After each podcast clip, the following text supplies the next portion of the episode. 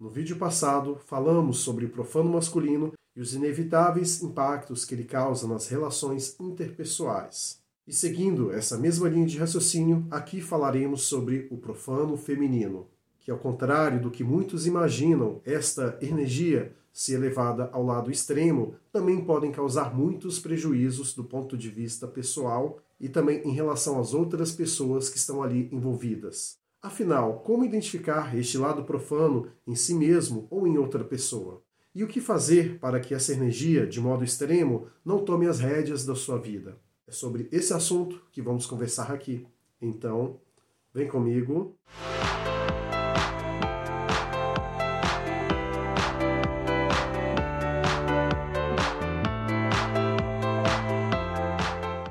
você que está chegando agora no canal Vida Cotidiana, seja muito bem-vindo. Se os assuntos relacionados à filosofia, literatura e comportamento são do seu interesse, então este canal foi feito para você.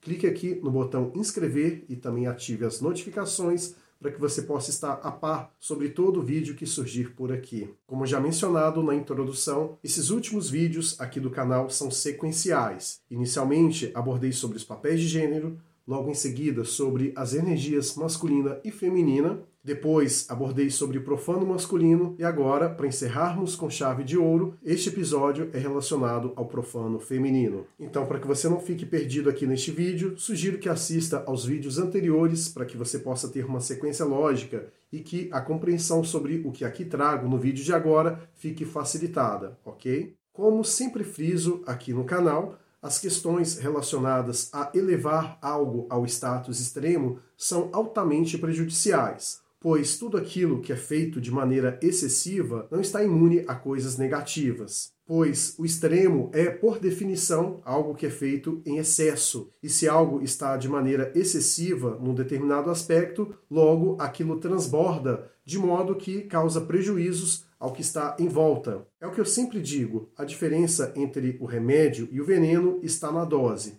Sendo assim, quando a dose extrapola os limites saudáveis, aquilo se torna uma espécie de veneno. E com as energias, tanto masculina como feminina, não é diferente. E lembrando que a energia feminina, como já mencionado anteriormente, ela pode estar presente em qualquer gênero que a pessoa possa vir a se identificar não é exclusividade do sexo biológico feminino. De maneira cultural, antigamente, aquilo que era considerado feminino era visto como um sinal de fraqueza, pois, como é sabido, a energia feminina é dotada principalmente sobre questões voltadas ao lado emocional.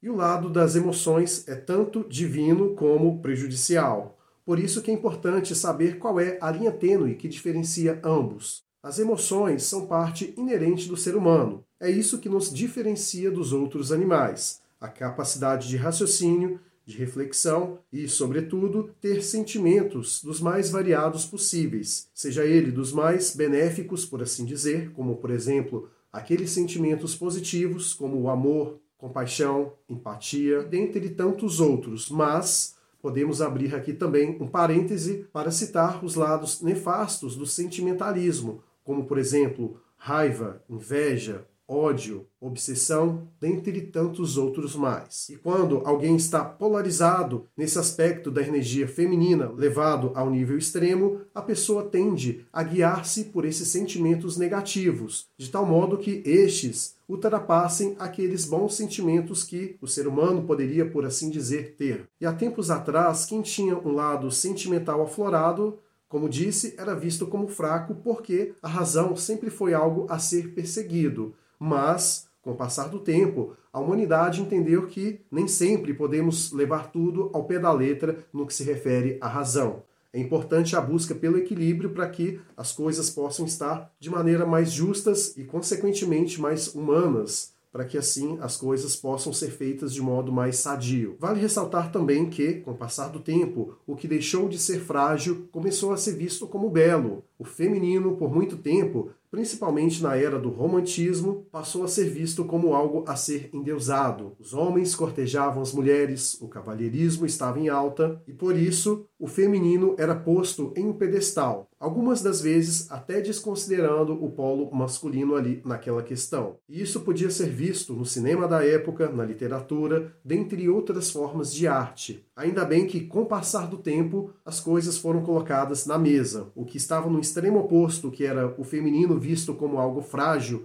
e ruim, depois passou a ser observado como algo belo e a ser endeusado, hoje podemos entender que há uma certa compreensão de que nenhuma dessas duas extremidades está correta, que o que é importante de ser observado neste contexto é que tanto o polo feminino como o masculino possui prós e contras. É isso que, de maneira sadia, pessoas funcionais observam. E para entrarmos no detalhe aqui do lado extremo do feminino, precisamos entender algumas características que distinguem essa energia do seu oposto. Sendo assim, vamos citar agora alguns pontos negativos da energia feminina elevada ao seu extremo.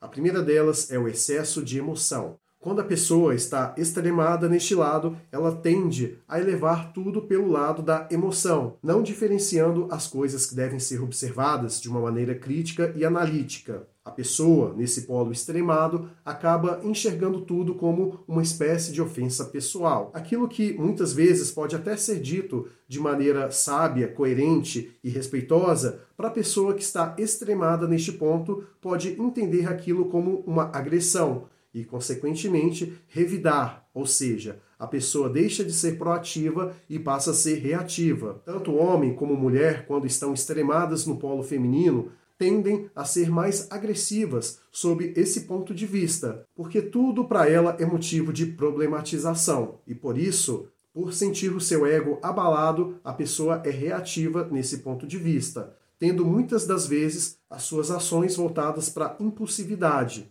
e, consequentemente, pode cometer atos que lá na frente ela pode se arrepender. Exemplo clássico disso são as brigas de trânsito. Às vezes, pelo calor da emoção, você acaba discutindo com pessoas que nunca viu na vida e colocando em risco não só a própria vida, como de pessoas ao seu redor porque a pessoa que está levada a atos de impulsividade, ela pode cometer várias coisas gravíssimas, inclusive até mesmo agressão física, que pode culminar em tantas outras coisas. Outra característica do polo feminino em extremo é a questão da manipulação.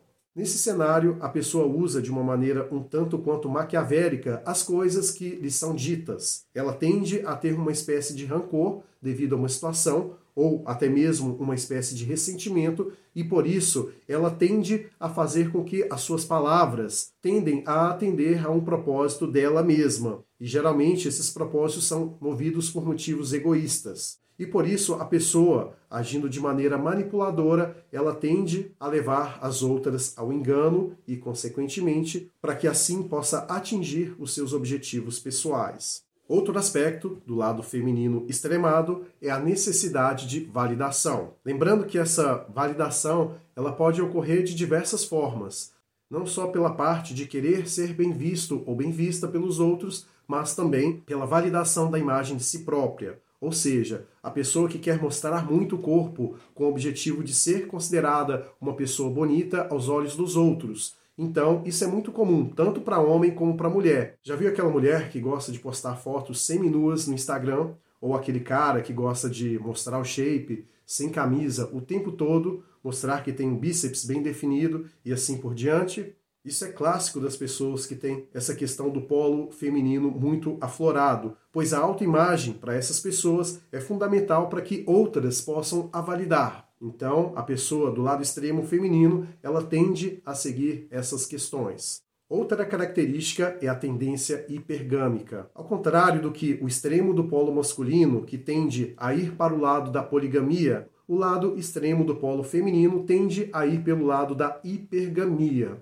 Para quem não sabe, a hipergamia é quando a pessoa deseja envolver-se com outras com objetivos apenas no que a outra parte pode lhe oferecer do ponto de vista material, ou seja, aquelas pessoas que não têm grana, por exemplo, mas querem se envolver com pessoas que tenham muito dinheiro, para que assim ela possa tirar vantagem da outra parte nesse sentido. Então, o polo feminino ao extremo, ele tende a se aproximar de pessoas que tenham algo no sentido material a lhe oferecer. E isso vale tanto para homem como para mulher, apesar de ser mais comum de se ver do lado feminino da coisa. E para fechar aqui a lista, para que o vídeo não fique tão longo, tem a questão dos jogos emocionais. A pessoa no extremo feminino, ela tende a fazer aqueles joguinhos, aqueles mesmos que você já deve ter visto por aí. Pessoas, por exemplo, que seguem determinados coaches de relacionamento que dizem que tem que ter estratégias no ato da conquista do outro, como por exemplo, demorar para responder uma mensagem ou dar aquele chá de sumiço, ou até mesmo fingir desinteresse e tantas outras coisas mais que são ditas por aí. Essas pessoas que fazem esses joguinhos emocionais também são aquelas que gostam de cometer atos de vingança em relação à outra parte.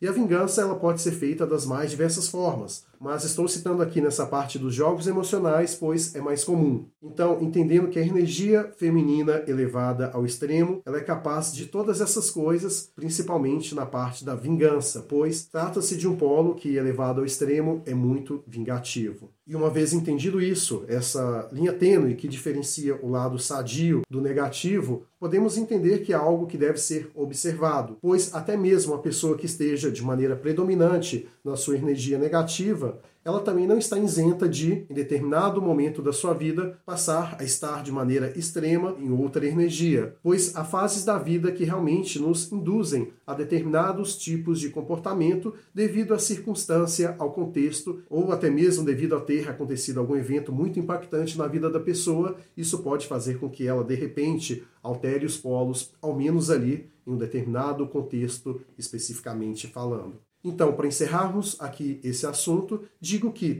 tanto o extremo da energia feminina como da masculina, apesar de em essência serem diferentes, chegam a um determinado ponto em que eles são parecidos. E o ponto que, de certa forma, os aproxima é a questão de serem movidos pelo orgulho e pelo ego. E esses dois elementos, para quem está no extremo de cada uma dessas energias, são bastante nefastos, pois trazem consigo um peso gigante a ser carregado. Uma vez que a pessoa se acha o centro do universo, fica difícil dela entender as coisas que estão à sua volta e agir de maneira sadia. Portanto, é importante equilibrar sempre os pratos para que você não vá para nenhum desses extremos, pois não preciso dizer mais uma vez que são altamente prejudiciais para que a sua vida vá de ladeira abaixo. Então é isso, quero muito ler a sua opinião aqui na seção de comentários. Quais são os principais impactos que essa energia feminina elevada ao extremo podem causar, além destes que aqui já citei? Você conhece aí no seu dia a dia alguma pessoa que esteja extremada nessa energia? Deixe aí na seção de comentários, pois, como já sabe, é importante não só para mim, como também para os outros inscritos saberem o que você tem a dizer sobre este e tantos outros assuntos que aqui abordamos. Se gostou desse vídeo, deixe o seu like e também compartilhe caso você ache interessante para que outra pessoa também assista, ok? Obrigado por ter estado aqui comigo até o fim. Te vejo lá no próximo vídeo e até breve.